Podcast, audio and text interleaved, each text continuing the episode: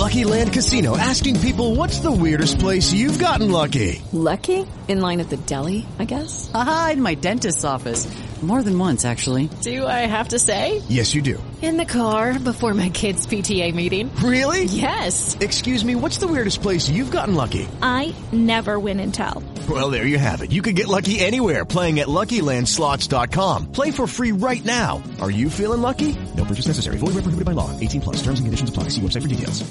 Hello, it is Ryan, and I was on a flight the other day playing one of my favorite social spin slot games on ChumbaCasino.com. I looked over the person sitting next to me, and you know what they were doing? They were also playing Chumba Casino. Coincidence? I think not. Everybody's loving having fun with it. Chumba Casino is home to hundreds of casino-style games that you can play for free anytime, anywhere, even at 30,000 feet. So sign up now at ChumbaCasino.com to claim your free welcome bonus. That's ChumbaCasino.com and live the Chumba life. No purchase necessary. BGW. Void were prohibited by law. See terms and conditions. 18 plus.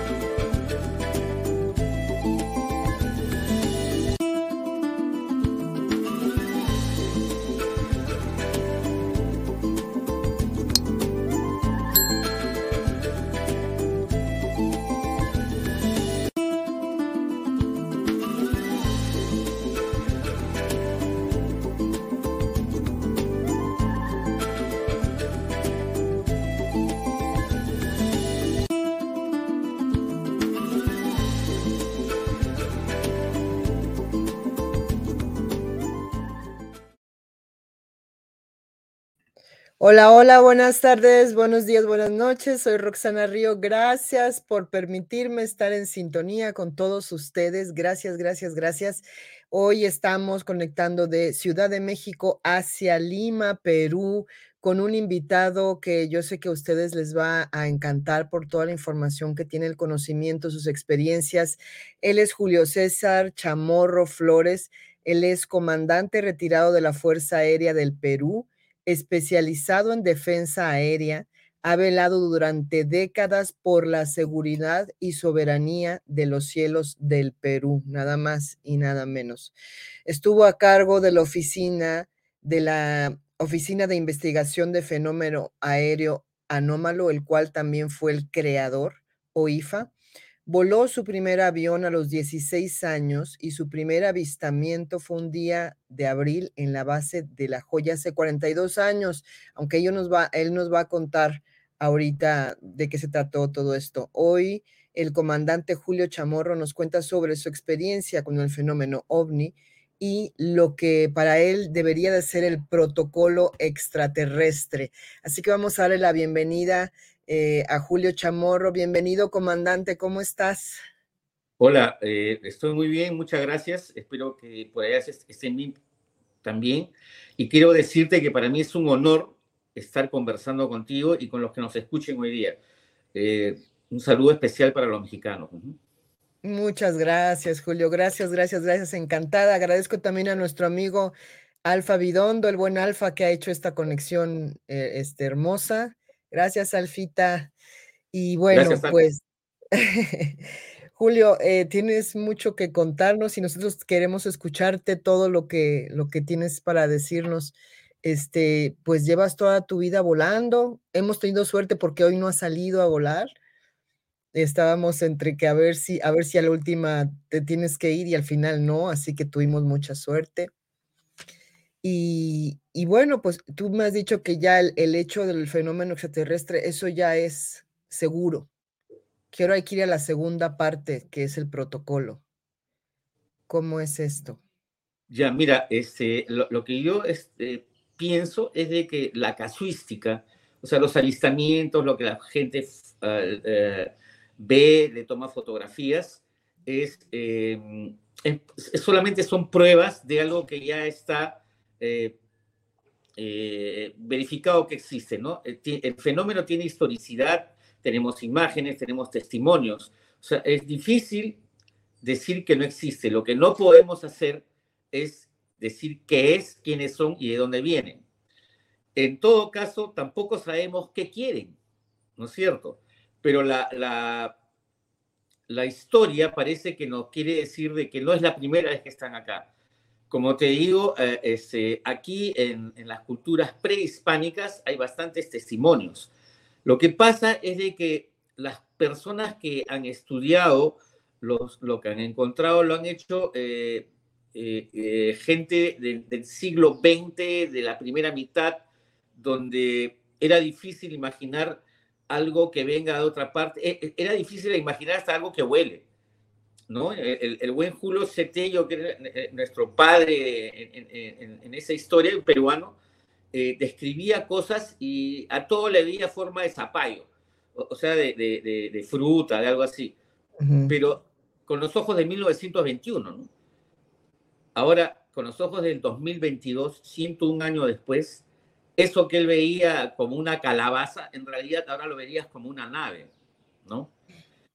Claro. Eh, entonces, este, a, a, cambian los tiempos y cambian los puntos de vista, ¿no? Entonces, yo tampoco eh, quiero negar de que nuestros ancestros hayan sido lo suficientemente artísticos, creativos para hacer las cosas que nos han dejado. Pero siempre hay que pensar que de dónde sacaron la idea, ¿no? Una persona que jamás vio un avión hace 4.000 años no puede dibujar un avión, ¿no es cierto? Entonces, claro. este, el, a, a, lo largo del funcionamiento de nuestra oficina yo me reunía con muchas personas, que ellos aún lo hacen, este, y conversábamos de las teorías. ¿no? Había una que me gustaba que decía eh, que nosotros en realidad, estamos viviendo una, una, una, situación en la que lo que para nosotros es historia aún no ha ocurrido, ¿no? Es una paradoja.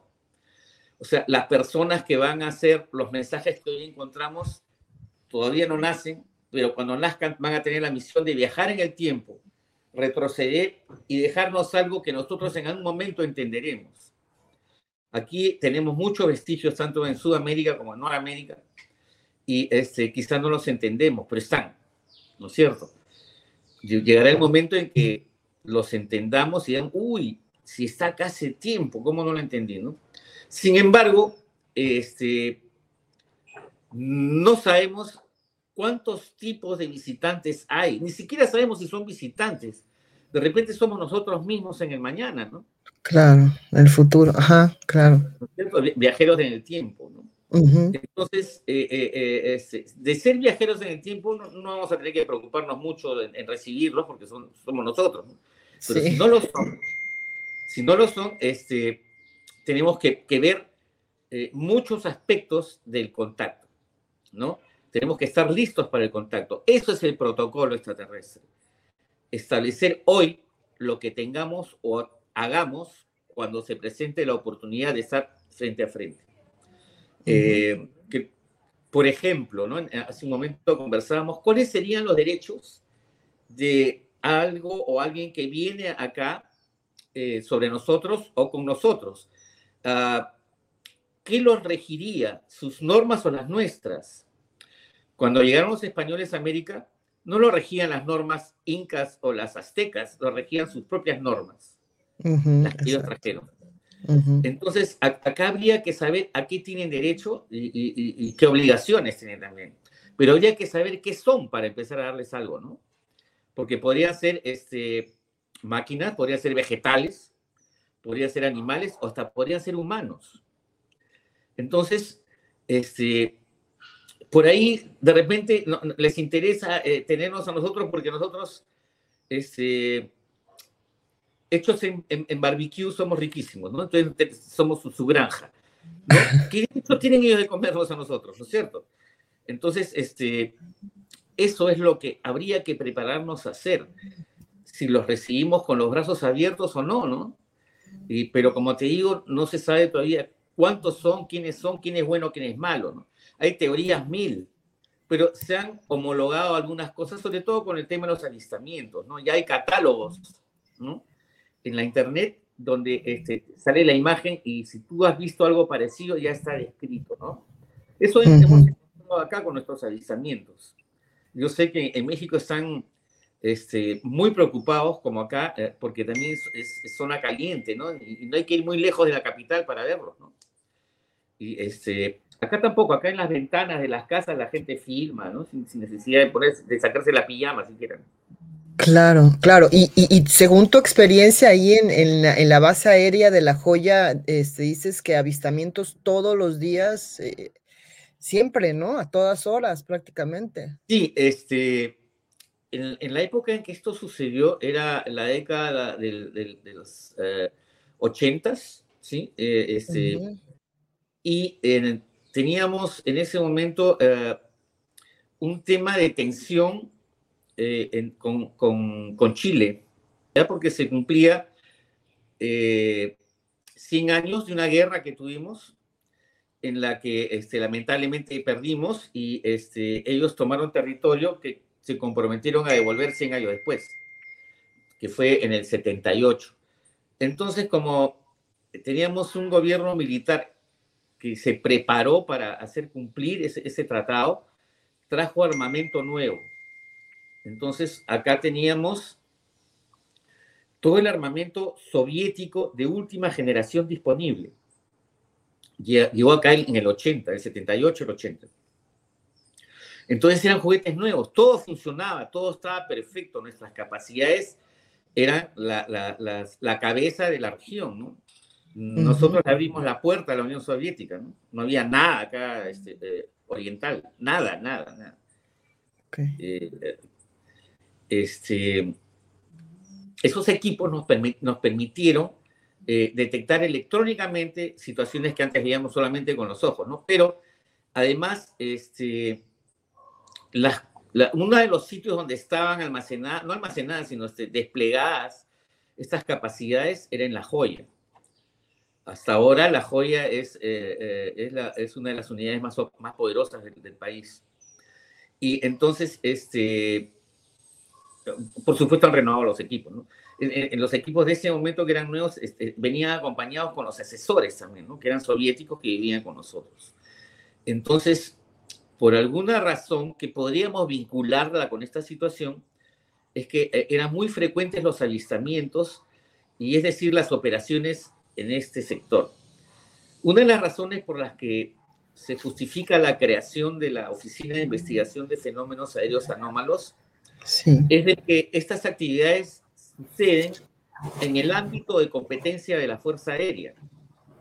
Las constituciones de nuestros países le dan la responsabilidad de la seguridad y soberanía a sus fuerzas armadas, ¿no? Normalmente la Marina, el ejército, la fuerza aérea.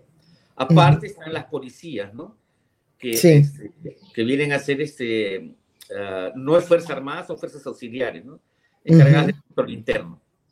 Entonces, este,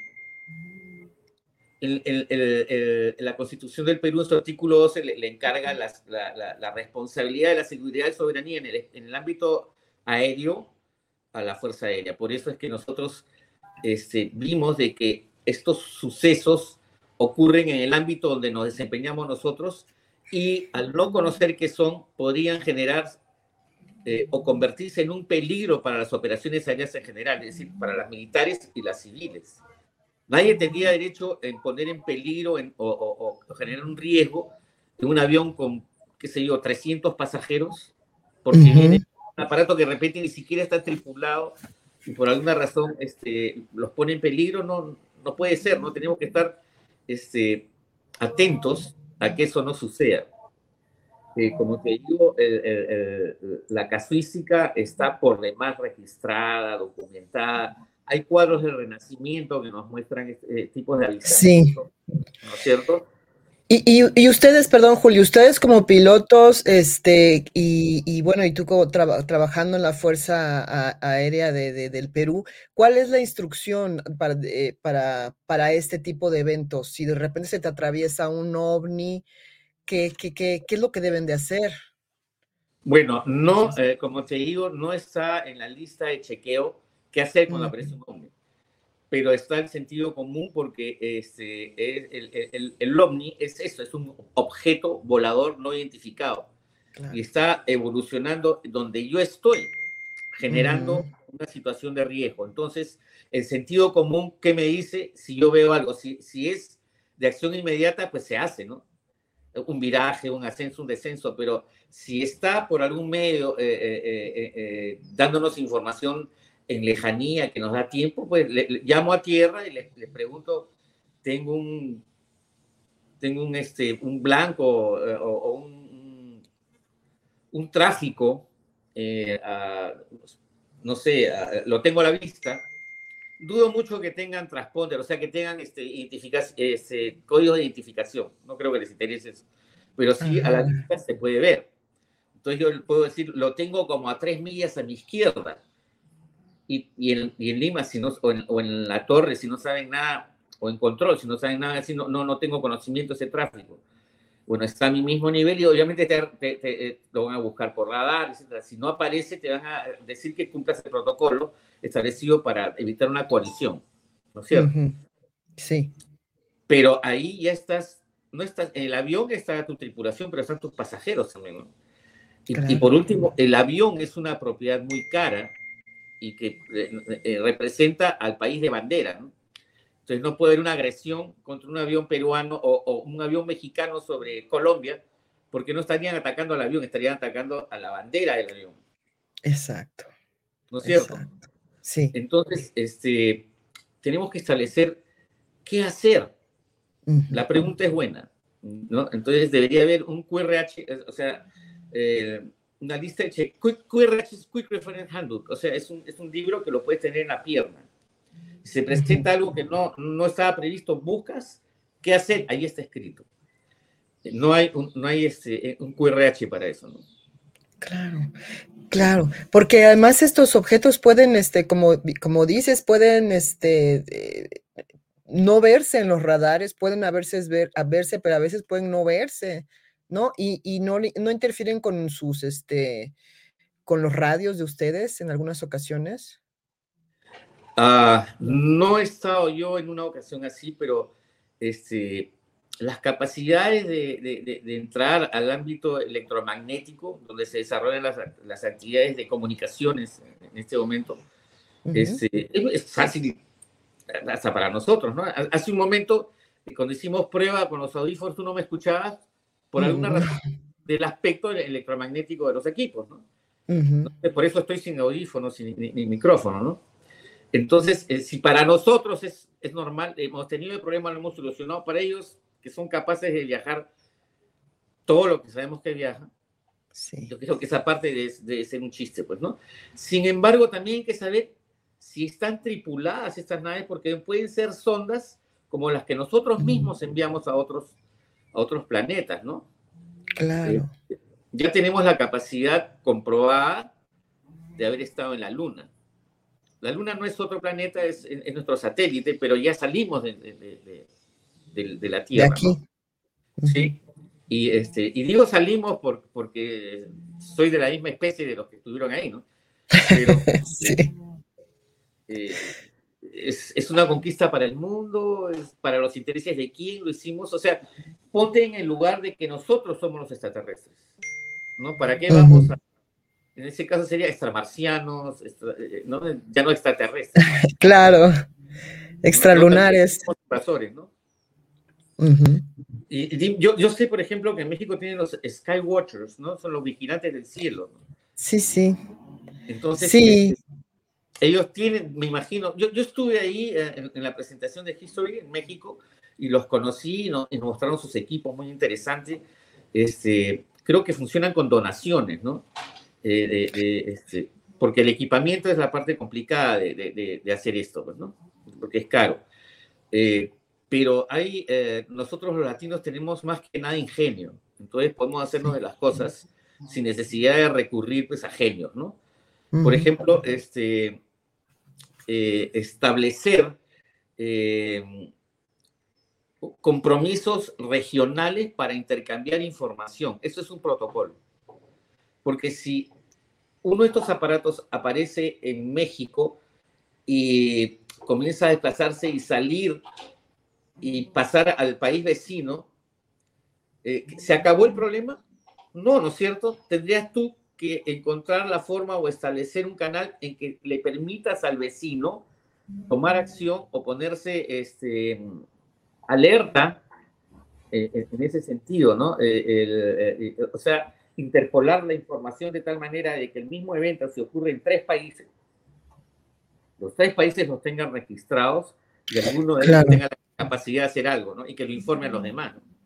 Claro, claro, o sea, este estamos hablando de un protocolo este terrestre, o sea, a nivel a nivel mundial, a nivel sí, universal. Correcto, pues. correcto.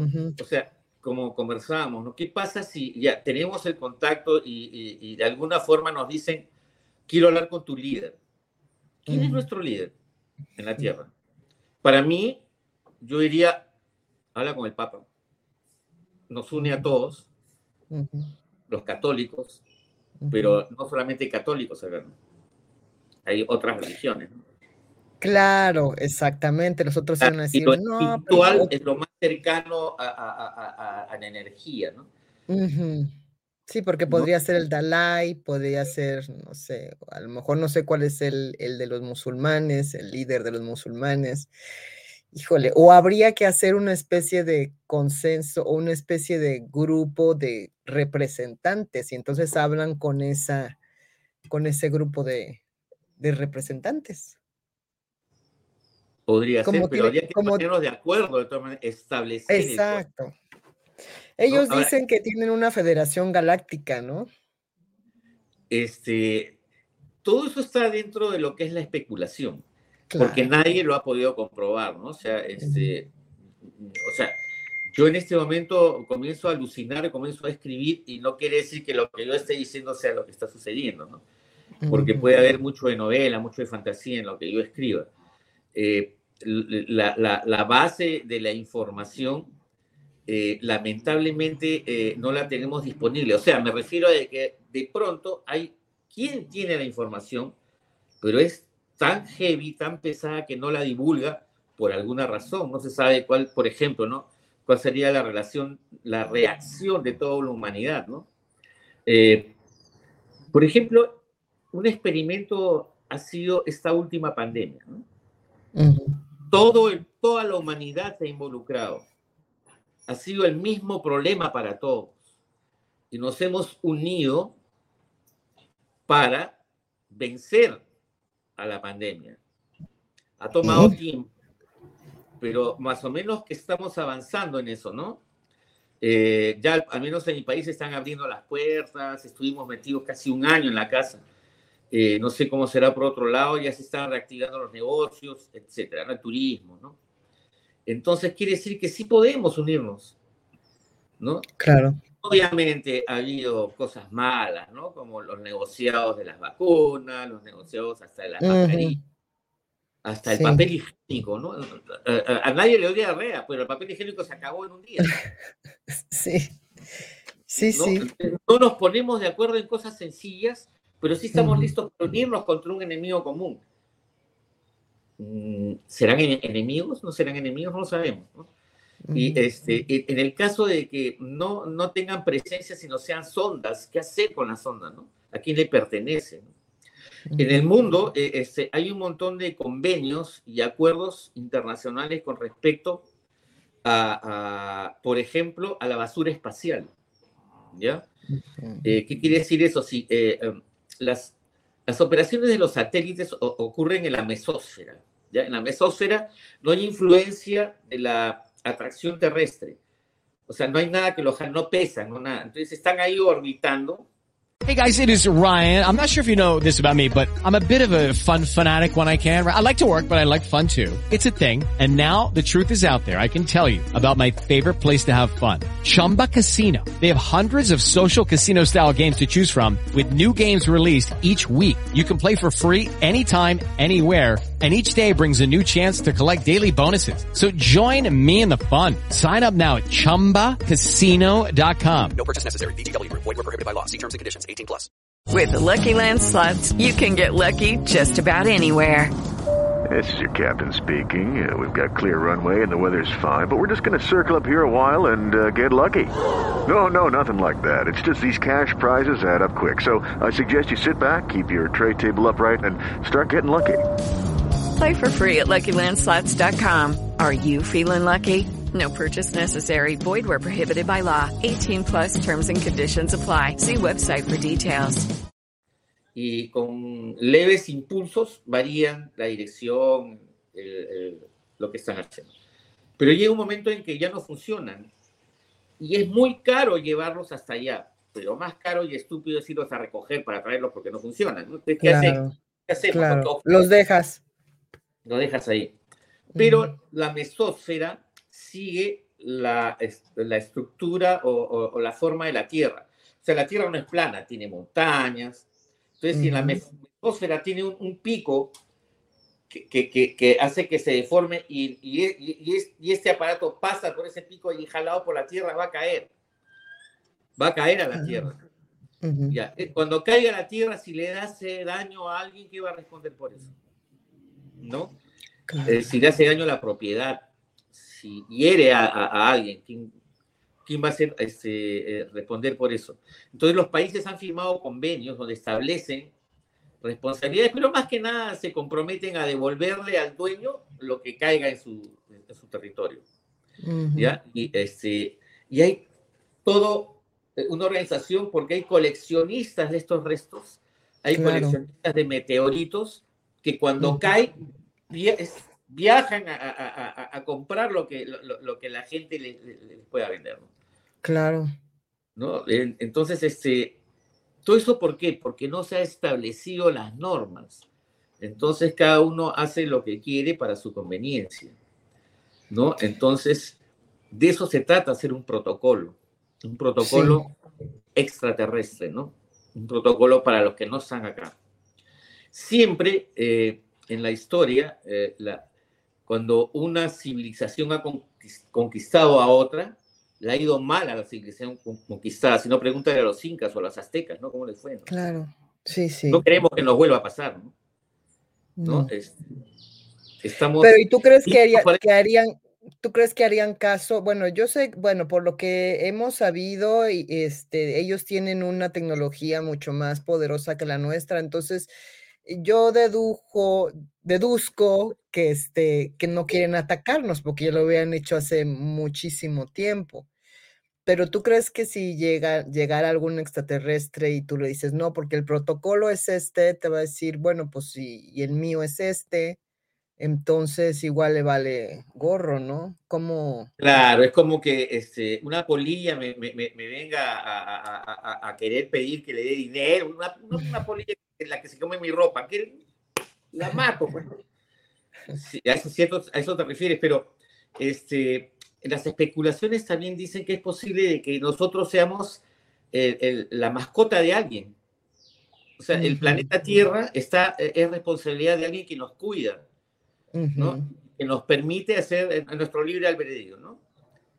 Y, y no sabemos si es nuestro libre albedrío tampoco. De repente no estamos haciendo nada que nosotros eh, nos da la gana que hacer. De repente estamos encaminados a hacer algunas cosas, ¿no? Y nosotros acá eh, tratamos de cambiar las cosas y, y algunas para bien, algunas pa- para mal. Algunos cambios son estúpidos, ¿no? Que no, no, no nos meten en problemas más que solucionarnos la vida. Entonces, este, y, y acá la estamos viviendo ahorita, pero la, la estamos luchando y vamos a vencer, ¿ya? Y este, y, pero acá estamos luchando con, nuestra espada es un lapicero, es la fotografía, es la imagen, no, no, no, no hay armas acá entre nosotros. Eh, no sabemos qué vamos a necesitar contra esto, eh, para defendernos de ellos o para que nos, llamarlos para que nos defiendan, ¿no? O sea, somos un- como, como, sus mascotas, ¿no? Mi mascota cuando quiere agua, ladra y ya, ya sabemos que quiere agua. De repente, Claro. un protocolo para decir este auxilio, ¿no? Ven, la situación es así. De eso se trata, juntarnos para a- a- a dar todo lo, todos lo que conocemos a un solo banco, de donde podamos sacar conclusiones y recomendaciones para hacer cosas, ¿no es cierto?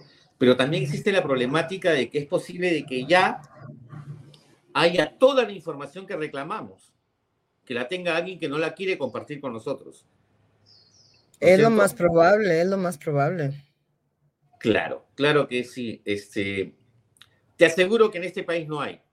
Ya eso te no, lo digo. No, pero ya sabemos dónde puede ser que sí. ya sabemos dónde, ¿no? Eh, hay dos o tres sitios donde puede ser que sí, ¿no? Uh -huh. Entonces, este, pero nos han llamado, o sea, e, ellos se van a encargar de defendernos o de vendernos, ¿no? ¿Qué pasa si viene una cultura esa si le dice al presidente, no sé de dónde, le dice, oye, este, necesito hacer experimentos porque tengo problemas genéticos y ustedes son nuestra solución? El otro le va a decir, ya, ¿y qué me das a cambio? Ah, te puedo dar tecnología. A ver, mira, esta es la solución para combustible no este, del que usan ustedes, sino un combustible que es gratuito, eh, uh -huh. inacabable. No, eso escóndelo, necesito vender mi petróleo. Claro.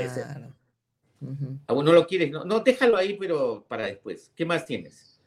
Bueno, tengo la cura para el SIDA.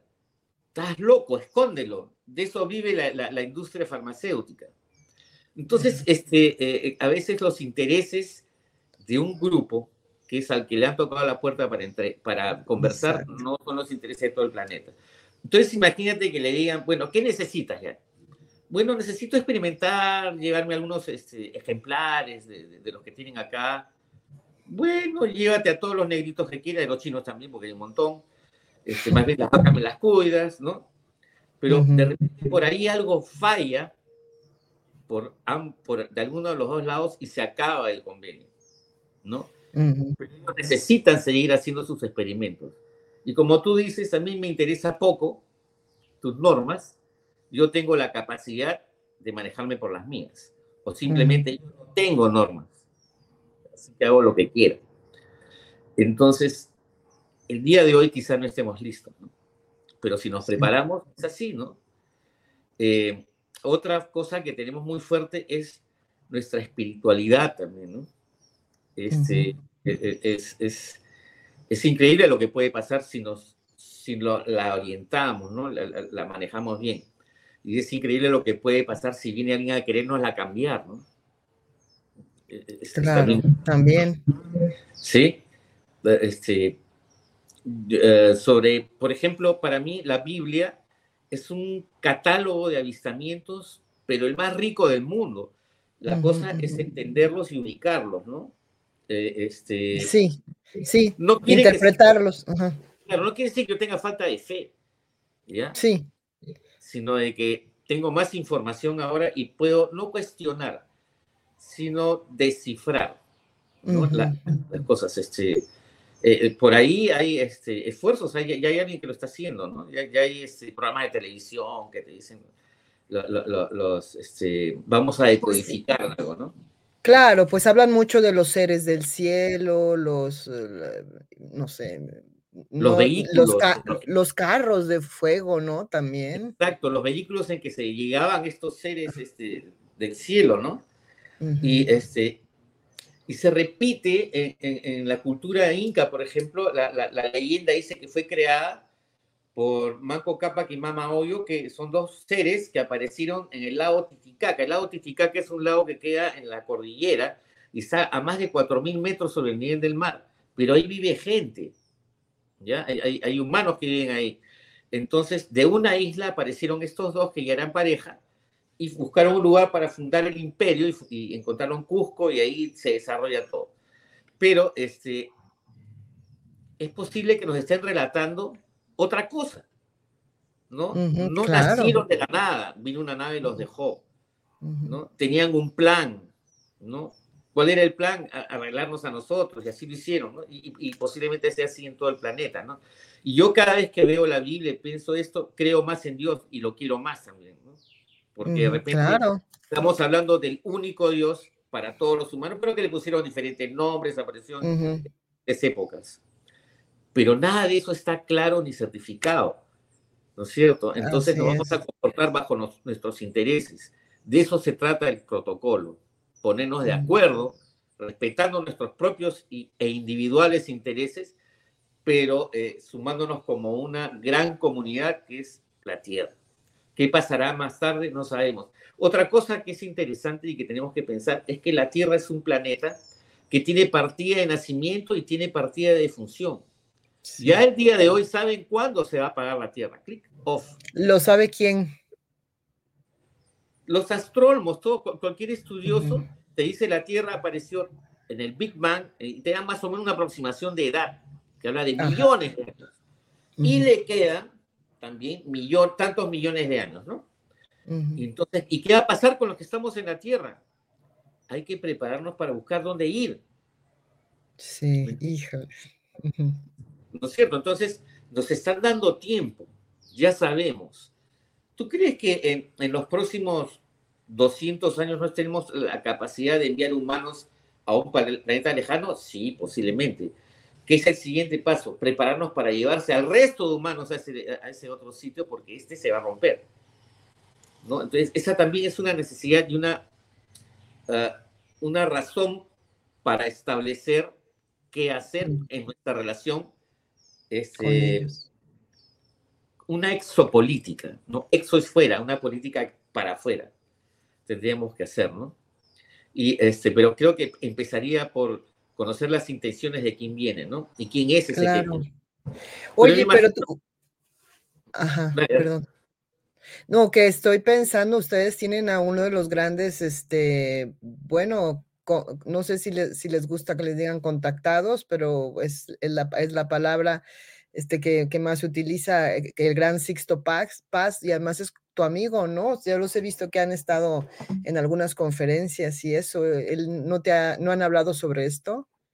Sí, sí, sí, sí hemos hablado y, y este pero no, no es que yo lo llame todos los días, pero sí claro, conversamos, todo, conversamos, y mucho, porque además de ser una persona muy simpática, uh -huh. es buena persona, sí.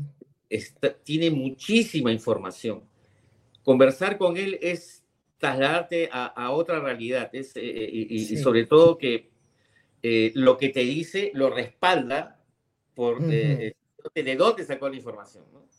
Sí. Sisto Paz es una de las personas que podría decirte que está más, más eh, ilustrada en eso, pero debe sí. haber más, debe haber un montón más, ¿no? En, en, en, en, nuestros continentes, en nuestros países. Y este, también eh, dicen de que, o, o, o, se puede prever, pensar de que, eh, por decirte, Sisto Paz lo vino a visitar Julito pero al, al, otro este, contactado lo vino a visitar Rosanita. Pero Ajá. Rosanita odia a Sixto. ¿ya? Uh -huh. y cuando pueda lo va a matar. Igual Sixto cuando pueda le, la, la, va a matar a Rosana. Entonces, estamos entre dos, ¿no? Entre, y, y ¿quién, no, ¿quién, me visitó a mí? A mí me visitó Sixto. Y a ti te uh -huh. visitó Rosanita. Uh -huh. Entonces, por lo tanto, ¿yo soy tu amigo o no soy tu amigo? Mm, tenemos que establecer claro. eso. Claro. ¿sí? Entonces, este, de eso se trata, eh, eh, sumar para unirnos. Ahora, los gobiernos, eh, al menos en este país, no creo que le den en este momento importancia al tema, ¿no? Acá estamos tratando de liberarnos lo que tenemos y no creo que se, se vengan a, a, a, establecer normas para preocuparse de, de, de lo que es lejano y, y no tiene mucha información. O sea, me refiero a que esto es importante, pero los gobiernos como el de acá lo consideran no urgente. No urgente, no, y además, además les hacen ocultarlo, ¿no? A ustedes, a, a, ustedes no les hacían ocultar esto, esta verdad de los, de los avistamientos como pilotos y como eso, ¿no? Uh, eh, la información pasaba por un, un, un, filtro en el cual se determinaba que definitivamente lo que habíamos visto no venía de nuestro posible enemigo terrestre, ¿no? el país en conflicto. Si eso era así, eh, si era un país en conflicto, ya entraba a, al ámbito de la inteligencia, las actividades aéreas, de, de, combate, etc. Pero si era algo que no entendíamos que era, eh, obviamente había que avisarle a todo el, a todo el público, ¿no? Pero eh, uno, un, un, hecho importante que, que, a ver si, si captas lo que te quiero contar el avistamiento de la, de la joya sucede en el 81. Sí. En el 2000, sí, 2001, 2002, yo fui a la FIDAE. La FIDAE es la Feria Internacional del Aire y del Espacio que se, que se hace acá en Santiago de Chile, cada dos años. Es la quinta más importante del mundo. Cuando, cuando yo eh, eh, diseñé y creé la oficina, Chile seis meses antes había hecho lo mismo. Entonces yo me comuniqué con ellos con la intención de que me den información para poder hacer algo en, en- en el, en el mismo sentido, en el mismo rumbo, por lo menos. Fueron muy receptivos, muy amables y muy buenas personas porque compartieron todo lo que tenían, todas sus intenciones y todo lo que habían juntado hasta el momento. Es más, me invitaron a participar a la FIDAE. ¿Por qué? Porque fuera de mi interés como subdirector de la Dirección Nacional de Intereses Aeroespaciales acá, este, eh, ellos iban a realizar un, congreso internacional donde estaba lo más graneado de, la investigación OVNI en ese tiempo, ¿no?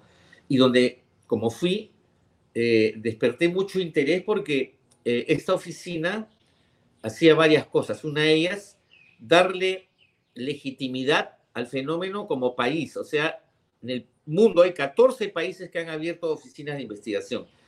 Eso quiere decir de que reconocen que el fenómeno existe. Entonces les interesaba a ellos conversar con él. Entonces ahí conocí, por ejemplo, a JJ Benítez, ¿no? Que, Ujú. que es mi amigo, ¿no? Ha venido varias veces posteriores a, a- a- acá, venía con Blanca, que en paz descanse, y este, el- la, ah, establecimos amistad con otros varios, ¿no? Entonces, dentro del, de- de- la- del desarrollo del Congreso, salió, salió un expositor de los Estados Unidos que mostró en la pantalla, en esa época, en el 2000, lo que es el PowerPoint no estaba tan desarrollado como hoy, ¿no? Entonces, pero tenían diapositivas y mostró unas diapositivas donde contaban el evento de la joya, de- del cual no hemos hablado, pero fue importante. Sí, sí, pero sí, bueno, ahorita, ahorita lo, di- lo cuentas. Ya. O tendría que contártelo para, para en- en- engancharlo con lo, lo que te quiero decir ahorita. Eh, Exacto. este, en, en La Joya, una mañana eh, del año 80 o sí, abril del 80 o 81 quizá, estábamos listos para formar para el parte diario, ¿no? La, la formación como en el colegio que todos nos forman y nos cuentan. Sí. En las unidades de las Fuerzas Armadas, todos los días las, las labores empiezan después de que hacen el parte diario. Sobre todo en esta unidad que quedaba tan lejos de la ciudad, ¿no? Y todos vivíamos ahí. Entonces, este, y había un montón de situaciones, ¿no? Hay gente que salía a trabajar, etcétera, etcétera. Entonces, este, esa mañana, a las 6 y 45 de la mañana aproximadamente, no te podría- lo podría decir exacto, estábamos en los alrededores de la zona de formación para empezar a formar y, y este, y este es como, es como un ritual diario, ¿no? Porque eh, suceden varias cosas. Entonces, vimos como a tres kilómetros de nosotros algo que parecía un globo aerostático que se estaba desinflando y cayendo a tierra. La tecnología de ese entonces eh, podía ah, ah, permitirnos pensar de que si estábamos en tensión con el país vecino, pero para irnos a la guerra, Sí. y, y aparecía este globo que podría tener sensores que le darían información para facilitarle sus intenciones sobre nosotros, que podrían ser frecuencias de radio, eh, información meteorológica, fotografía, pero que no, en esa época no, no era como hoy día que yo agarro mi celular y, y- y le tomo una foto acá a, a un árbol acá al frente en Lima y tú la estás re- recibiendo en tiempo real en México. ¿Cierto? Eh, eh, lo que estamos haciendo en este momento, tú estás a miles de kilómetros de donde estoy yo. Sí. Estamos con- En esa época no había, ni siquiera había el video. Eh, y, y- y entrar a la, a la base con cámaras está prohibido. Todos los días no- no- nos revisaban a los que entraban. ¿no? Bueno, vimos ese globo que se estaba desarmando, que caía a tierra, más o menos a la altura de lo que se llama la barrera. Las pistas de aterrizaje empiezan en la cabecera y terminan en la barrera. Se llama barrera porque ahí hay unos equipos que si el avión pierde control en tierra, en superficie, estos equipos lo van a, a parar. Es como unas líneas elásticas que si el avión engancha, el avión las va a estirar, pero no va a salir a volar, ni se va a romper, ni va a herir a nadie. Ok. Eso se llama la barrera. Bueno, esto Ok. ocurría en la barrera. entonces en ese eh, hay en una base aérea un sistema de alerta. Según el, el, el, el color que tenga eh, eh, la intensidad de nuestra alerta, la alerta puede ser de 15 minutos, de 5 minutos o inmediata. En esos días era inmediata. ¿Qué quería decir? Que había una tripulación, 5 minutos era, sentada debajo del avión con, una, con, su, con su sillita ahí, con su equipo, y si se activaba la alarma, se demoraban lo que se les tomaba ponerse el equipo, subirse al avión, arrancarlo y salir. Unos cinco minutos más o menos. Ok. Y así van bajando las, las escalas de, de, de, de, la alerta. Entonces, mandaron al avión de alerta, ¿ya? que estaba en esa, yo era alférez y ahí estaba el teniente Oscar Santamaría. Acá, de la, a, a, o sea, en la alerta ese y en su servicio ese día. Ajá, ok. Entonces le ordenaron de que, como era un globo aerostático, salga y lo derribe, porque no pensábamos que la información iba a llegar en forma inmediata, sino que el globo iba a tener que salir y llevar la información o Claro. transmitirla ¿no? a un satélite. Todo era posible. La cosa es que si, si, de- si se destruía, se podía encontrar el origen de la máquina, ¿no? Y ahí seguirle con palos y piedras, pues, ¿no? Y ¿cómo me haces esto? Claro. Pero nosotros, yo, yo veía que es- esta forma enorme, blanca, que se formaba, blanca, yo la veía blanca, a tres kilómetros de mí, este, a, la, a la hora que lanzaron el avión, eh, lanzaron un Sukhoi 27. El Sukhoi, 20 no, perdón, un Sukhoi 22, ¿ya? El Sukhoi 22 es un avión que tiene un motor con 12.000 kilos de empuje. El sonido del motor hace que tu pecho vibre, tu cuerpo vibra, ¿ya? Porque las ondas, etcétera, ¿no? Es emocionante, sumamente emocionante, ¿ya? Y, y- y el sonido y todo es, es, es, es todo un- unas circunstancias Sí, que me siento afortunado de haber vivido, ¿no? sí. Vimos, escuchamos y vimos y sentimos al avión salir y lo vimos que, que estaba yendo directo al globo, pero e- este globo dejó de ser globo y se armó en una esfera perfecta y comenzó a ascender y cambió de color, de blanco a plateado. Pero te estoy contando lo que yo vi, ¿ah? Sí, sí, sí, Éramos claro. 2.000 personas ahí, ¿ya? Ujú. y vimos que el avión, eh, o sea, esto ascendió muy rápido, adquirió esta forma, pero ascendía, ascendía, y el avión salió y comenzó a hacer eh, piruetas para poderlo alcanzar en altura, ¿no? Sí, Y lo vimos, y lo vimos, eh, eh, en la persecución duró como 40 minutos, pero más en vertical que en, en horizontal, ¿no? ajá, ok. Entonces, eh, el, el piloto Santa María le disparó eh, algo de 70 obuses. Eh, un obús es una munición del tamaño de una botella de estos este, aguas gaseosas eh, desechables que hay ahora. Ajá, 500 ajá. O sea, más o menos así. se- Ok. Ajá. Bueno, 76 de esas municiones It is Ryan here, and I have a question for you. What do you do when you win? Like, are you a fist pumper? A woohooer, a hand clapper, a high fiver. I kind of like the high five, but if you want to hone in on those winning moves, check out Chumba Casino. At ChumbaCasino.com, choose from hundreds of social casino style games for your chance to redeem serious cash prizes. There are new game releases weekly, plus free daily bonuses. So don't wait. Start having the most fun ever at ChumbaCasino.com. No purchase necessary. Group. Void were prohibited by law. See terms and conditions. 18 plus. Okay, round two. Name something that's not boring. A laundry? Ooh, a book club. Computer solitaire, huh? Ah, sorry, we were looking for Chumba Casino. That's right, ChumbaCasino.com has over 100 casino style games. Join today and play for free for your chance to redeem some serious prizes. ChumbaCasino.com. No purchase necessary. Void were prohibited by law. 18 plus terms and conditions apply. See website for details. Era una destrucción total, porque si no impactan, se autodestruyen y generan una pared de fuego que todo lo que esté cerca le, le- le va a dar, Lo destroza. Ajá. lo destroza. Esta, este aparato, bueno, ya nosotros lo vimos de lejos, pero Santa María cuenta de que, con otras palabras, de que era que él podía ver que algunas le daban, otras no, pero las que le daban no le hacían nada. era como si agarres, agarres un, un bloque de gelatina y le pongas un alfiler. Ajá. ¿Qué pasa con la gelatina? Nada. Nada. Absolutamente nada, ¿no? Le puede meter mil alfileres y la gelatina va a estar igual. I- Igual fue esto. Y siguieron ascendiendo. Y como que jugó un poco al gato y al ratón porque el avión se ponía en parámetros de, de tiro y cuando le disparaba como que la, la, esta, este aparato esquivaba la munición, ¿no? Como, como, como cuando eres niño y esquivas la Como un pelota. toreo. Se lo toreaba, lo toreaba. ¿no? A los 40 minutos eh, la capacidad técnica del avión, o sea, el combustible, ya no le permitía seguir en la operación y él pidió relevo. Pero estaban nuestros asesores rusos y todo, soviéticos, Ujú. y se canceló el, el relevo.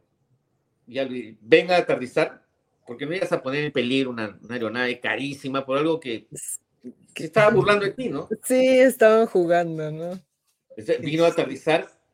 Y bueno, esta mañana, como, estos, como estas cosas eran muy habituales, nos dijeron, o sea, la, la- la- rutina continuó, nos hicieron formar todo y, y nos dijeron, bueno, esto que han visto ahora, nadie comenta nada porque hay que trabajar, así que rompemos filas y nos vamos a trabajar. Esto ocurrió a las 7 de la mañana, a las, 10 a las, a las 12, de- a, a la hora de almuerzo ya nadie hablaba de eso. Todo el mundo lo olvidó. ¿Por qué? Porque era muy frecuente. Era como que te pares en la esquina de una avenida y veas pasar un bus y hagas toda una nota porque pasó un bus cuando al día pasan mil por el mismo sitio. No, no es interesante esa noticia. Bueno, entonces este, se acabó. A la una de la tarde ya nadie se acordaba. Y estábamos listos para el siguiente evento. Ahí, ahí en, La Joya hay una situación como, por ejemplo, que en la noche en el desierto aparece una ciudad que no existe. ¿Ya? Eso es increíble. y, y la, y, este, y la han ido a ver, porque es una base aérea, hay helicópteros, hay aviones, y, por tierra también, y siempre la ciudad está a la misma distancia. ¿no? Viaja junto con, con el O sea, no, se, no puedes llegar a, a- a ella porque siempre se va. Eh, eh, Ese es otro tema, porque es muy interesante el proceso de investigación, pero bueno, la cosa es de que terminó eso, nadie dice nada, y a los 20 años, cuando yo estaba en Santiago de Chile, sale este expositor americano y muestra en la pantalla el documento donde explican el fenómeno, esta, esta- este avistamiento en la joya de hace 20 años, cuando nosotros teníamos asesores soviéticos, quiere decir que de ninguna manera había un americano por ahí. Claro. ¿No? Este, el- eh, los sistemas de seguridad eran los establecidos por nosotros más los de los soviéticos. Entonces, estaba bien seguro.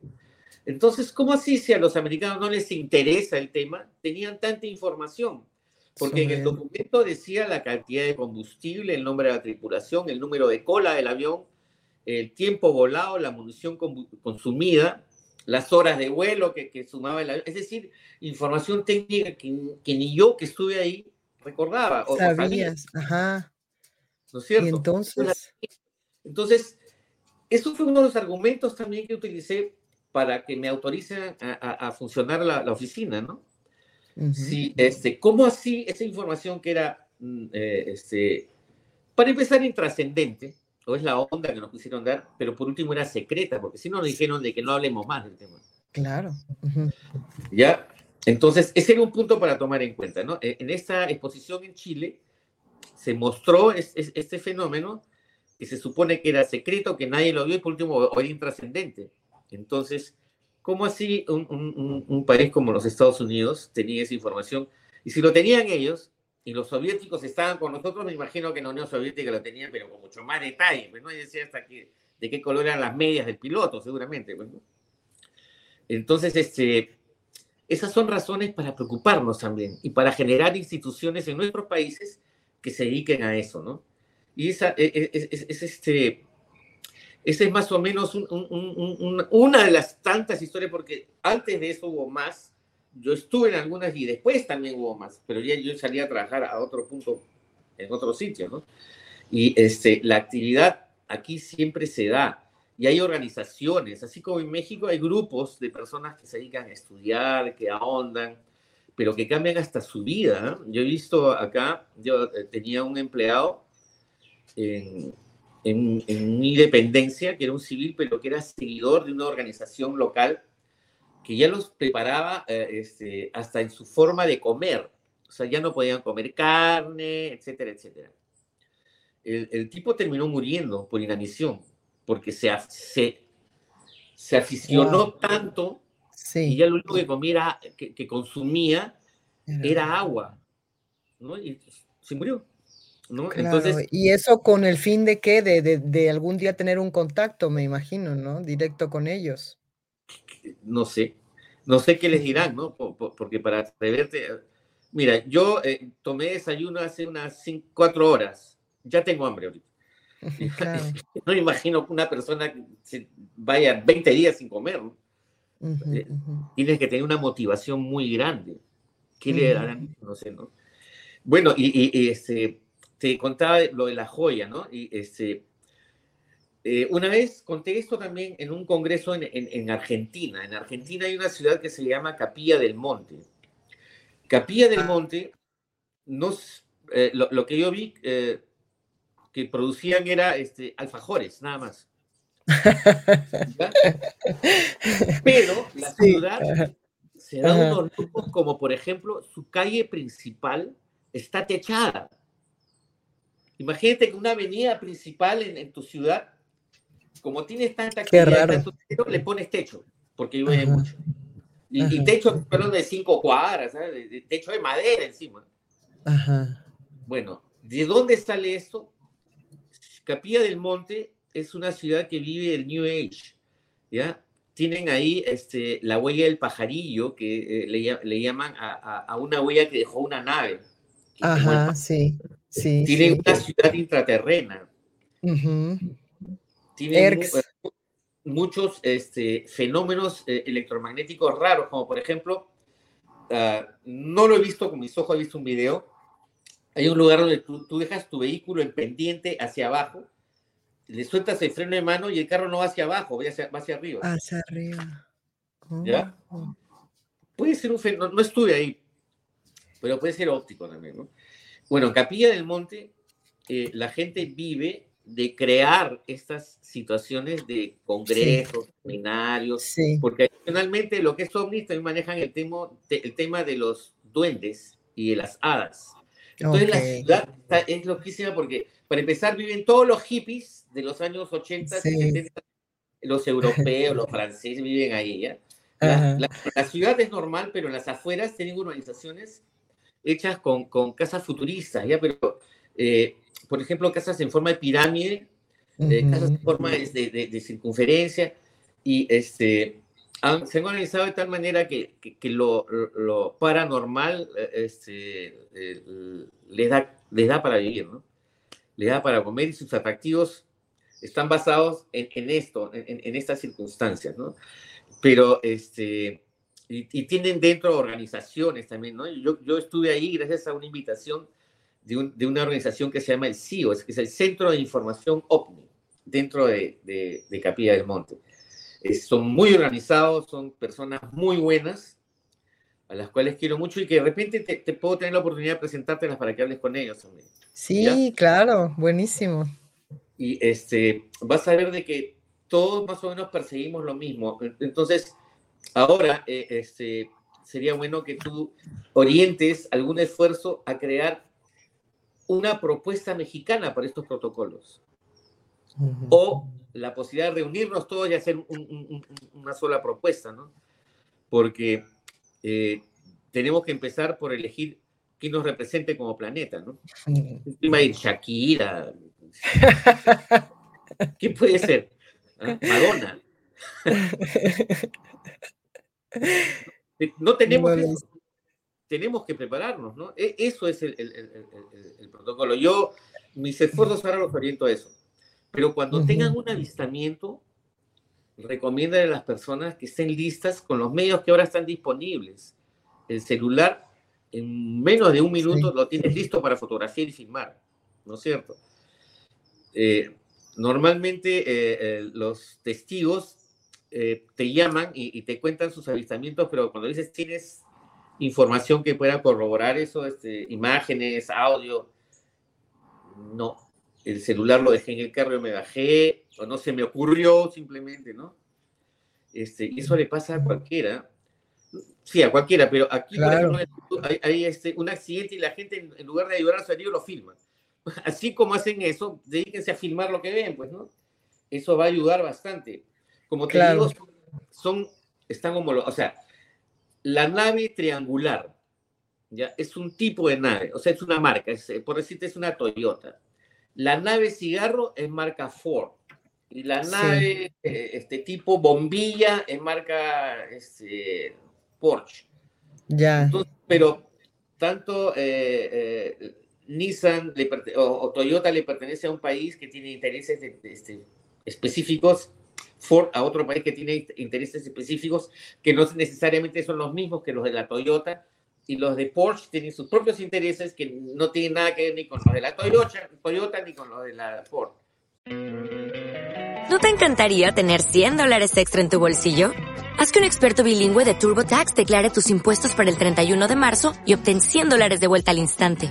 Porque no importa cuáles hayan sido tus logros del año pasado, TurboTax hace que cuenten. Obtén 100 dólares de vuelta y tus impuestos con 100% de precisión. Solo con Intuit TurboTax. Debes declarar para el 31 de marzo. Crédito solo aplicable al costo de la presentación federal con TurboTax Full Service. Oferta sujeta a cambios o cancelación en cualquier momento. Entonces, eh, los tres ven, nos ven como mercado atractivo, nos quieren atacar con su producto, etcétera, ¿no es cierto? Más o menos lo que te quiero decir es de que puede que sean tres, cuatro, veinte este, culturas que quieren, están detrás de nosotros, ¿no es cierto? Sí. Y tenemos que prepararnos a, a- a escoger a quién seguimos, o de repente, como te decía hace un momento, somos la mascota. Somos nosotros. Ajá, sí. somos la mascota y alguien se va a encargar de, cuando ya, oye, ya te pasaste la raya, ya no vengas más, te voto, ¿no? Eh, este, hay mucha información eh, eh, visual de eso, ¿no? hay unos videos interesantes, se supone que hechos por la NASA, donde se ven este, naves que entran y salen de la Tierra, pero filmados desde fuera de la Tierra, ¿no? Por, por Sí. terrestres que lo, lo han logrado filmar, ¿no? Sí. Explicación no hay, ¿no? Que hay, hay, hay un montón de cosas. Hay, hace poquito, pues el mismísimo Alfa, este, que, que tiene una facilidad para comunicarse con ellos. Hace dos días ya estaba grabándolos y había un montón de objetos voladores ahí encima de él. En su Instagram lo puedes ver. Y, hace un poco más, como una semana, porque él los graba cada ratito, este, en la luna. Como él hace producción de video y todo esto, pudo hacer un acercamiento a la luna y veía como de la luna salían los objetos y, y pasaban por ahí como si nada. Una cosa muy rara, porque además hay como que varios, como dices tú, varios tipos, pero unos son físicos y otros son como luces, ¿no? Como plasmas Como energía, ¿no? o energías. Claro. Este, con Alfa Bidondo eh, eh, vinimos una vez a una localidad acá que se llama Huancayo, queda a Ujú. más de 3.000 metros sobre el nivel del mar, y dimos unas conferencias y, eh, e invitamos a una vigilia astronómica, no vigilia óptica, astronómica, a ver astros. Yo Sí. pensé que iba a ir- iban a ir pues, 20 personas, ¿no? Que, eh, eh, cuando llegué, que para empezar llegué tarde, fueron casi 100. Y, y- y- y te digo que eso es bastante porque era bien complicado llegar, porque era una montaña donde la temperatura en la noche bajaba a menos 20 grados, ¿no? Pero llegamos también, este, un astrónomo que llevó equipos.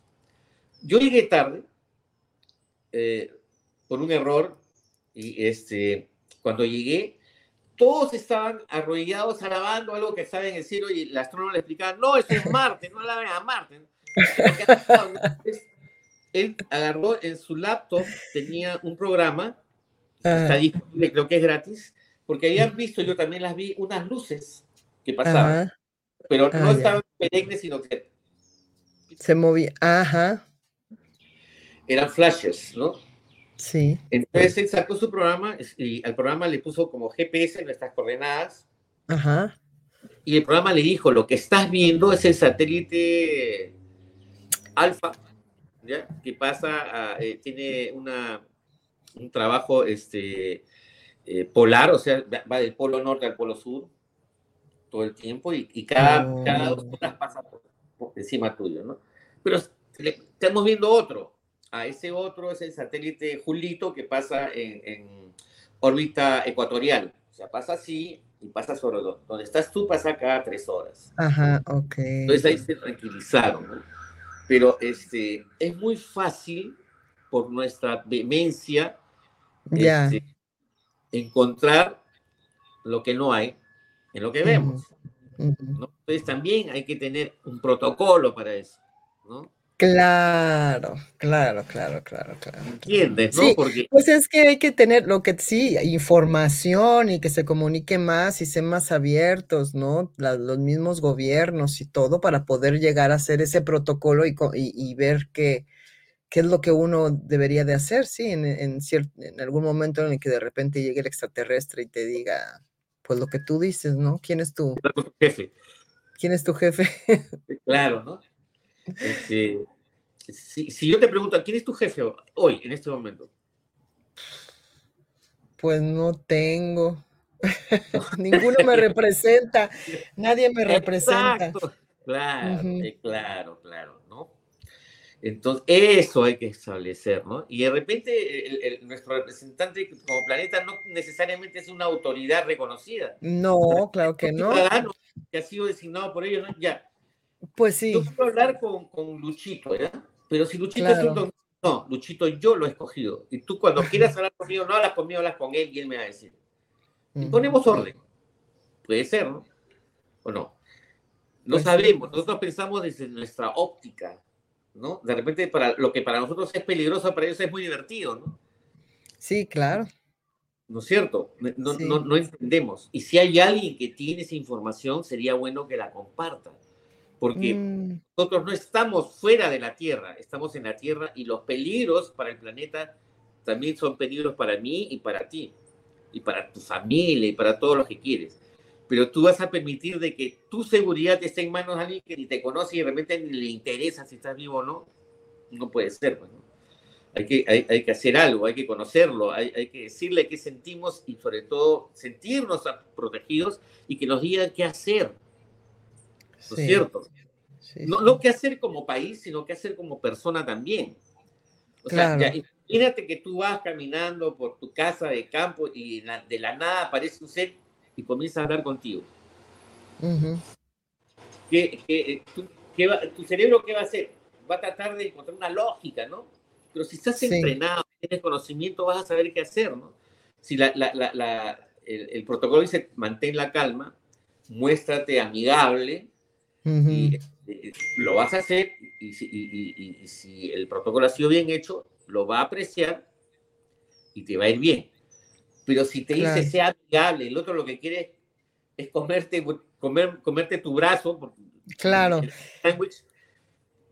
abrazar, Y además, claro, y, y- y conocer las razas, ¿no? Y los, y porque ellos saben, o sea, la- la- la- los meros, meros, los, los, los, pues, eh, los gobernantes de aquellos países tan poderosos seguramente saben las razas y, y todo, ¿no? Si te encuentras con uno vestido así o de tal manera, pues es Corre. esto, es amigable, es así, es, vas si no, es corre, ajá, exacto.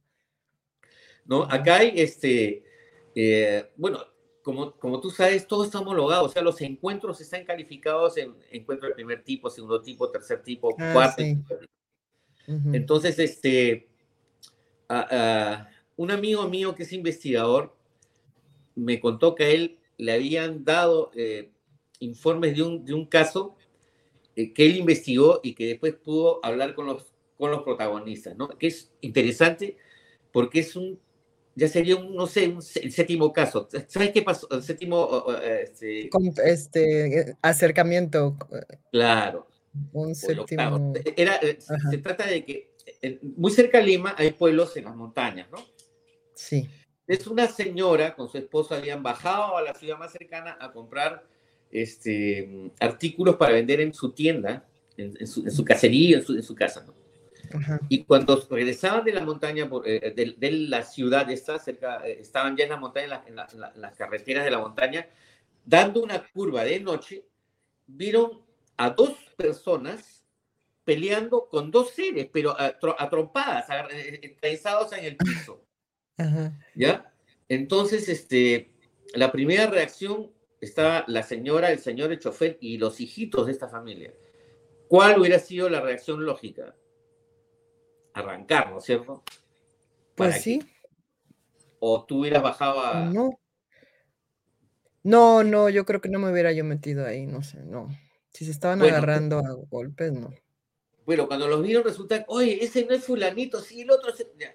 Bueno, arrancaron igual y cuando los encontraron estaban en una borrachera estos dos tipos, estos dos humanos que se estaban regresando a pie a su pueblo desde donde habían estado tomando. Y en uno de, de esos momentos de la caminata se encuentran con dos seres vestidos de plateado, este, muy bonitos, ¿no? Y los dos borrachos comenzaron a, a tocarlo, oye, qué bonita tu ropa, ¿qué les hablan? ¿Qué habrá en que eh, parece que se ofendieron y, y le hicieron un ademán y los borrachos se trenzaron uno contra uno.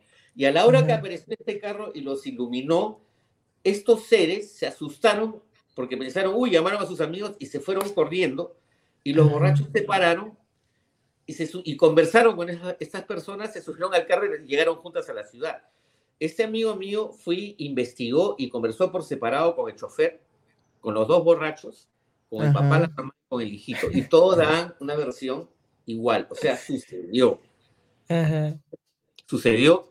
Y el, y el protocolo se fue al cacho porque lo que hicieron que estaban borrachos fue ta- tratar Sí. de vacilarlos y terminaron a golpes los cuatro. ¿no? ¿Qué tipo de encuentro es ese? No, sí, sí, sí, ese es un encuentro muy extraño. Claro. O- aquí también ocurre de que eh, nosotros, eh, la- nuestra cultura dice que a nosotros eh, nos, nos protegen espíritus que viven en las montañas. Las montañas son Ujú. nuestros apus. Ah, Cada, cada apus. localidad, cada ciudad tiene uno o varios apus, que son sus patrones. ¿ya? Sí, La historia sí. es interesantísima. Acá nuestro apu es el, el- el- el cerro este, ah, San Cristóbal. ¿Ya? Ujú. El cerro San Cristóbal, y creo que en Santiago también se llama San Cristóbal. Se llama así porque San Cristóbal era el patrono de los españoles, Sí, el de los viajeros, ¿no? Creo también. de los guerreros, creo que, porque San Cristóbal es. eh, sí, la cosa es de que eh, eh, eh, ellos le llaman Cerro San Cristóbal porque los incas no, no se quedaron tranquilos, la historia que nos han contado es falsa, los incas siempre los guerrearon, y entonces llegó un Ajá. momento en que le dieron, eh, eh, los sitiaron en Lima y le dijeron, bueno, si no te das mañana a las 8 de la mañana, te, te mato. Eh, los españoles estuvieron en la noche esperando el amanecer, rezaron, se despidieron, porque el- el- lo- lo- los, los, los incas le dijeron, hacemos, hay dos cosas. Si tú te rindes, yo te voy a dejar ir a pie hasta tu barco y te vas, no vuelves más. Pero si no te rindes, te voy a matar ahí donde estás. Mm. Pero los españoles este, no les creyeron. Y dijeron, bueno, si, si nos van a matar, que nos maten luchando. La cosa es que cuando se despertaron listos, o, o amaneció listos para que los maten, Dale más potencia a tu primavera con The Home Depot. Obtén una potencia similar a la de la gasolina para podar, recortar y soplar con el sistema OnePlus de 18 voltios de Ryobi desde solo 89 dólares. Potencia para podar un tercio de un acre con una carga. Potencia para recortar el césped que dura hasta dos horas. Y fuerza de soplado de 110 millas por hora. Todo con una batería intercambiable. Llévate el sistema inalámbrico OnePlus de 18 voltios de Ryobi. Solo en The Home Depot. Haces más. Logras más. el cerro donde estaban acampados los incas estaba vacío, solamente quedaban eh, las antorchas, la- lo que ellos habían hecho. Y lo consideraron un milagro porque ellos a- le rezaron a San Cristóbal. San Cristóbal, por lo tanto, el cerro, el, el- nuestro Apu es el Apu San Cristóbal. Pero el Apu es, es- es un ser vivo, es, es- es- Ujú. es espíritu que nos protege. Sí. ¿no? Yo, yo estuve en el avistamiento de, eh, real una localidad que se llama Chiluyo, que este, por ignorancia eh, eh, habíamos hecho el campamento al pie de un apu. Y en medio del apu había una roca, que era la roca sagrada.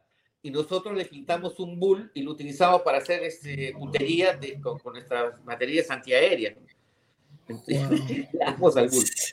Ah, y, y una noche, y yo fui uno de los que lo vio, eh, o sea, me refiero, yo era el jefe de ese día, Ajá. pero todo el tiempo, cada cierto tiempo, 45 días, cambiaban de jefe, cambiaban de equipo, pues, lo sacaban, quedaban nuevos. Varios antes que yo habían visto lo mismo y le habían disparado. Nosotros vimos, como a la una de la mañana, es un sitio donde no hay polución lumínica, no hay luz. O sea, tú el cielo lo ves. Ajá, clarito, ajá. Constelaciones. Ay, qué bello. Alucinante. Sí. Entonces, eh, me pasaron la voz a la una de la mañana que me levante porque había novedad. Entonces le pregunté al avionero, al soldado, ¿qué, qué- de qué se trata? Me dijo, parece que es un ovni. Le- fuera de acá lo boté, pues me, me- una de la mañana, menos 20 grados, que me iba a levantar a ver un ovni? pues?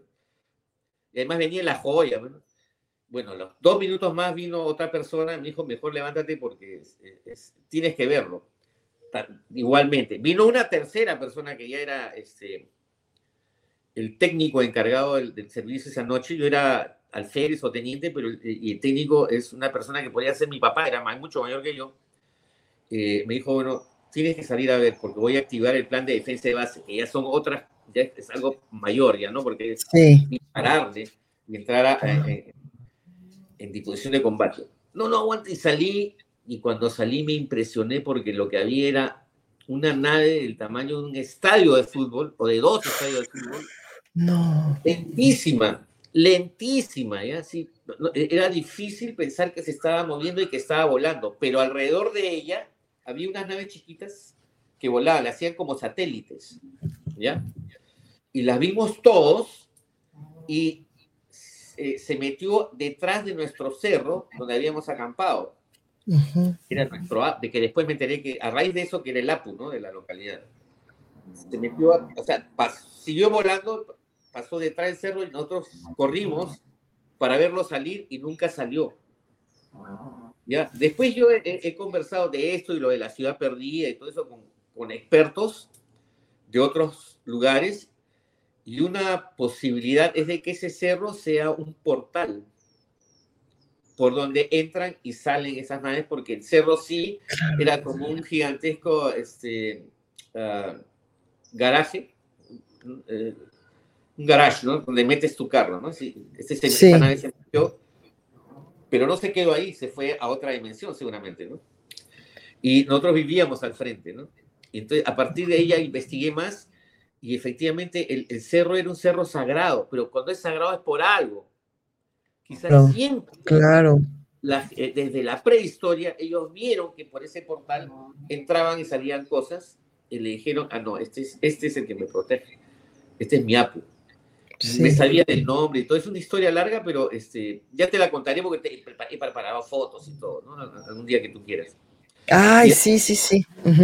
Y, y- y bueno, este, tenemos que ponernos de acuerdo y de repente a través tuyo organizarnos y conocer más gente en tu país que piense lo mismo y nos unamos Ujú. para hacer cosas. No sé, ¿tú qué dices? Oye, pues sí, yo feliz. Déjame, pienso en algunas personas y hacemos un, un- una reunión de estas aquí mismo. O, nos, o, o creamos una organización, ¿no? ¿Qué te parece? ¿No? Continental, ¿no? América es todo, Claro. ¿no? Y, y- y- por último la Tierra es toda también, ¿no? Y, esto involucra a toda la Sí. humanidad. Exacto. ¿no? Y si está en nuestras manos prepararnos para que no nos hagan daño, hay que hacerlo. Sí, Eh, no, o para que no les hagamos daño nosotros. Yo no sé si hay más maldad allá afuera que aquí adentro, ¿eh? Porque aquí adentro la cosa está... Hay mucha maldad aquí en esta más, tierra. claro. Muy, muy probablemente si aterizan acá en, en- en alguna plaza le roben el vehículo. ¿ah? Sí, sí, sí, o los, o, se- o los más. O, o lo quieran estafar, ¿no? Sí, sí, sí, sí. Sí, sí, Sí, pues, sí. esa parte estamos, no, no estamos tan mal, ¿no? Pero, No, está terrible, está terrible. Vamos a, mira, te vamos, aquí hay gente que nos ha estado acompañando. Edna, saludos, buenos días desde Guatemala, dice. Ah, bueno. Sí, desde el Perú, tu paisanita Giovanna Lago, saludos Giovanna. Hola, Giovanna. Jenny, Jenny de aquí de Hidalgo, eh, buen día Roxy, Julio César. Mirna de aquí de México también, saludos a todos. Este, Cecilia, maravilloso programa de Argentina. Saludos. Sí. María Arauja, buenas tardes a todos. María, no sé de dónde nos escribes. Ana Maritza, Ana Maritza me parece que es de aquí, de México y, y Franco de Italia. Si tienen alguna pregunta de una vez, chicos, y si no, pues hablen de una vez o callen para siempre. Este, han estado muy atentos, aquí están, aquí están pendientes siempre nuestros queridos amigos. Híjole, Dime, bien hay- interesante. Ujú. En, en- en México hay sitios donde es este, ah, ah, la gente va a, a- a- a tener este, experiencias de este tipo. Sí, claro, aquí hay varios lugares. Este está Tepoztlán, es un lugar que es como lo que decías hace rato de este Capilla del Monte, es como nuestro Capilla del Monte de México, Tepoztlán. Es un lugar donde ha habido varios avistamientos, donde está el, el Cerro del Teposteco, que sería nuestro Apu. Ok. Este, y ahí pues se dice también que hay, eh, que es una, en alguna ocasión escuché que también había una ciudad intraterrena, no, no, pues obviamente eso no se puede comprobar, pero este sí es un lugar como de, de poder ahí, este, de, de avistamientos. Y también el Popocatépetl, que es nuestro El volcán. volcán, claro, claro. Ajá, ahí hay muchos avistamientos y dicen que se meten y también dicen que hay dentro del Popocatépetl. videos de eso, sí, sí, sí, sí. Sí, razón. y Claro. dicen, inclu- inclusive dicen que ellos mismos lo están controlando para que no se, este, para que no se, Ah, para que no, eh, eh, claro. no para que no erupcione. haga ya una erupción más, más fuerte. Claro, de eso se trata los Skywatchers. Walkers, no, Skywatchers, ¿no? Ajá, lo- Skywatch, ajá. ¿no? Están en, en algún edificio, les han dado las facilidades y tienen cámaras, etcétera, ¿no? Sí, sí, andan. La verdad es que no tengo mucha, no sé mucho, pero sí sé que existen y este, y, y, y bueno, y gente normal, común y corriente que se sube a sus azoteas y está ahí vigilando, ¿no? Claro, claro, Ajá, claro. común y He- He corriente. visto mucho, mucho información de, de- México de, de- en videos filmados de las azoteas, efectivamente, ¿no? Con- Sí. que lo cual es bueno porque tiene punto de referencia, ¿no? Entonces tú ves que pasa o, o sube y es una antena, un colgador de ropa a veces, ¿no? Y, y- y- y- Sí.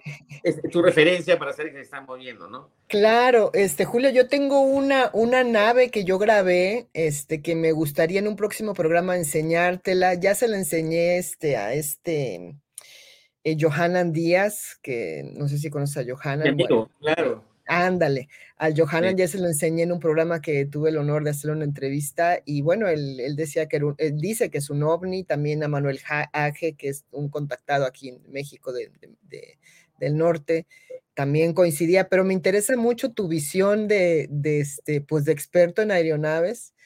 Te voy a mandar, o la próxima vez lo vemos en, en, en un- en el programa para que tú me des tu opinión, porque es este, hacemos, eh, los catálogos que hay. Ah, ah, Hay, eh, ah, hay desde los años 50 en blanco y negro y hay ahora a color y con animaciones, ¿no? Eh, Donde tú vas a decir, uy, es este. Entonces ahí va a tener una, una leyenda, ah, este es eh, tal cosa, ¿no? O sea, eh, creo que lo, que se trata de establecer es que, por ejemplo, las naves triangulares le pertenecen a este, a este planeta, ¿no? ajá, La exacto. nave mm, este, cigarro es a este otro, ¿no? Otra cosa que hay en nuestros, pa- en nuestros países son los, UFO crash, ¿no? O sea, los, los, los- este, Los choques. este, este, accidentes, ¿no? Ajá. Eh, yo he, este, mm, eh, cuando teníamos la oficina, eh, cuando se crean estas oficinas llega mucha gente. Una, una, una noche una persona, un viernes en la noche una persona que me dijo de que se acercaba a mí porque él sentía que, estaba próximo a morir, pero que él había hecho investigaciones y que él había sido policía y en que en los años 60 o 70 él recibió un informe de una aeronave que se había caído en una localidad que se llama Huancayo, ah, de lo que te hablé hace un rato que fuimos con Alfa, hicimos nuestra este, vi- vivencia ahí con los astronómica. Esta nave, eh, este ab- supuesto avión había caído en, el área de, de- responsabilidad de este policía, así que él fue con su patrulla a caballo, imagino, entre las montañas, y encontró los restos. Pero se asustó porque cuando él preguntó a los testigos, le dijeron de que esta nave era, eh, este avión era como un plato y que dos aviones en forma de cigarro le habían estado disparando y la habían derribado. Entonces, todo esto es contado para que desde nuestra óptica lo entendamos, ¿no? Me imagino que era otra cosa. La cosa es que él vio análisis, asustó y dijo, "Uy, esto puede tener energía este, que no me conviene este, estar cerca, ¿no? Así que le, le- le pidió a todos los pobladores que estaban con él, pues llegó la policía, los caballos, todo el mundo lo fue a ver, ¿no? Enterraron. Entonces él bajó informó en esa época había el telegrama, ¿no? Sé, e- e- ese tema de que tú, letra por letra, Sí, qué maravilla, sí. Sí, sí, informó a, a- a- su jefe, su jefe informó a, a su jefe y su jefe informó a Lima. Entonces, este, este señor me contó de que por el mismo medio le avisaron de que se acerque a un teléfono que, que a tal hora y que lo van a atender. Entonces, él ya hizo eso, se acercó y lo- le habló un coronel, él era policía, un sargento, algo así. Y el policía le dijo, muy interesante lo que me está diciendo, lo espero dentro de tres días acá en mi oficina, ven, queremos hablar con usted.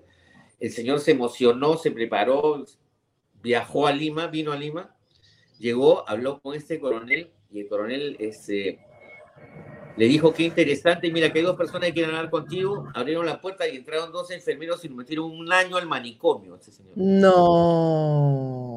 ¿Ya? Qué barbaridad. Este señor se aficionó tanto a esto, o sea, él, él, eh, creía tanto en esto que me pedía que ya que se va a morir, que yo conti- continúe la investigación. Y él, de, con su dinero, hizo un cartel enorme en que yo iba a tomarme fotos cuando era niño, que es, eh, era en la cumbre, o sea, la cordillera de los Andes tiene una cumbre de la cual pasas de la ah, olla del Pacífico, de la cuenca del Pacífico a la cuenca del Atlántico. O sea, hay un divorcio, un acuario en, en esta punta. Eh, lo que llueva de aquí para Lima se va al Pacífico y lo que llueva después de Lima se va al Atlántico. ¿Ya? Qué bello. Ese sitio eh, se llama Ticlio, es el punto, eh, bueno, el más cercano a Lima porque la cordillera va por, por- por todo, todo el país, pues, ¿no? Pero este, ti- Ujú. este sitio donde pasa el tren y pasan los carros se llama Ticlio. Él puso un cartel ahí enorme que decía zona de, de- de- de contacto ovni, bienvenidos. O sea, bienvenidos a los ovnis. Entonces la gente iba a tomarse fotos porque además había nieve, ¿no? Y, y hay el fenómeno del mal de altura que se llama la, acá le, le- le- le llamamos soroche, ¿no? Pero en realidad es Un una, soroche. claro, y, y hay soroche pills para que no te dé y todo, ¿no? Eh, y la gente toma mate de coca para que te ayude. Ajá, Claro. Pero es porque no hay oxígeno, ¿no? Sí. Eh, el oxígeno es raro, entonces eh, lo que te da en realidad es una hipoxia, ¿no? Una hipoxia histotóxica, ¿no? Entonces eh, te comienzas a, a- a comportar raro. Y mira cómo era, cómo era antes que nos llevaban de niños a que experimentemos eso, porque es necesario que como peruano no te, no te venza el soroche. Claro. Bueno, se tenía eso, ¿no? Pero ah, eh, eh, este, la gente, en un lugar de perenni- pe- pe- para perenigrar, sí, se dice. Ajá, peregrinar. Ajá. Pero hay otros en la, en- en la cordillera, como eh, este, hay un sitio que se llama Marcahuasi. Yo he ido a Marcahuasi. Es espectacular. Es una meseta de 12 kilómetros donde hay formaciones eh, que son muy grandes para que las, hayas hecho, las hayan hecho humanos, pero son claramente un anfiteatro. Hay unas esculturas que representan caras, ¿no? Hay una, eh, pero que son hechas en piedra enormes, ¿ya? Ah, sí, creo que sí las he visto. Ajá. hay unas ruinas que, que, este, que no son ruinas de viviendas, sino de templos, ¿ya? donde tú metes la mano y sientes la energía que hay adentro, ¿ya? y están hechas sobre monolitos, o sea, sobre rocas de una sola pieza, pero de, del tamaño de, de dos buses. Encima de esa roca han, han- han construido eh, unos nichos, unas- que- pero se, se ve claramente que son ruinas de, de un templo. Como te digo, metes la mano y, te- y sientes la energía rodeando tu mano. ¿Ya? Y, y metes la cabeza y te, te da mareos, todo, pero pero los mareos pueden venir por la hipoxia, pues está a cuatro mil y pico Sí. metros de altura. ¿Cómo se sube allá? Ah, vas a un pueblo donde dejas tu vehículo, te inscribes, haces un pago simbólico porque si te pierdes, eh, la comunidad te va a buscar y alquilas caballos y mulas. Ah. Ajá. Tú subes a pie. El caballo y la mula lleva tu equipo. Ah, ya.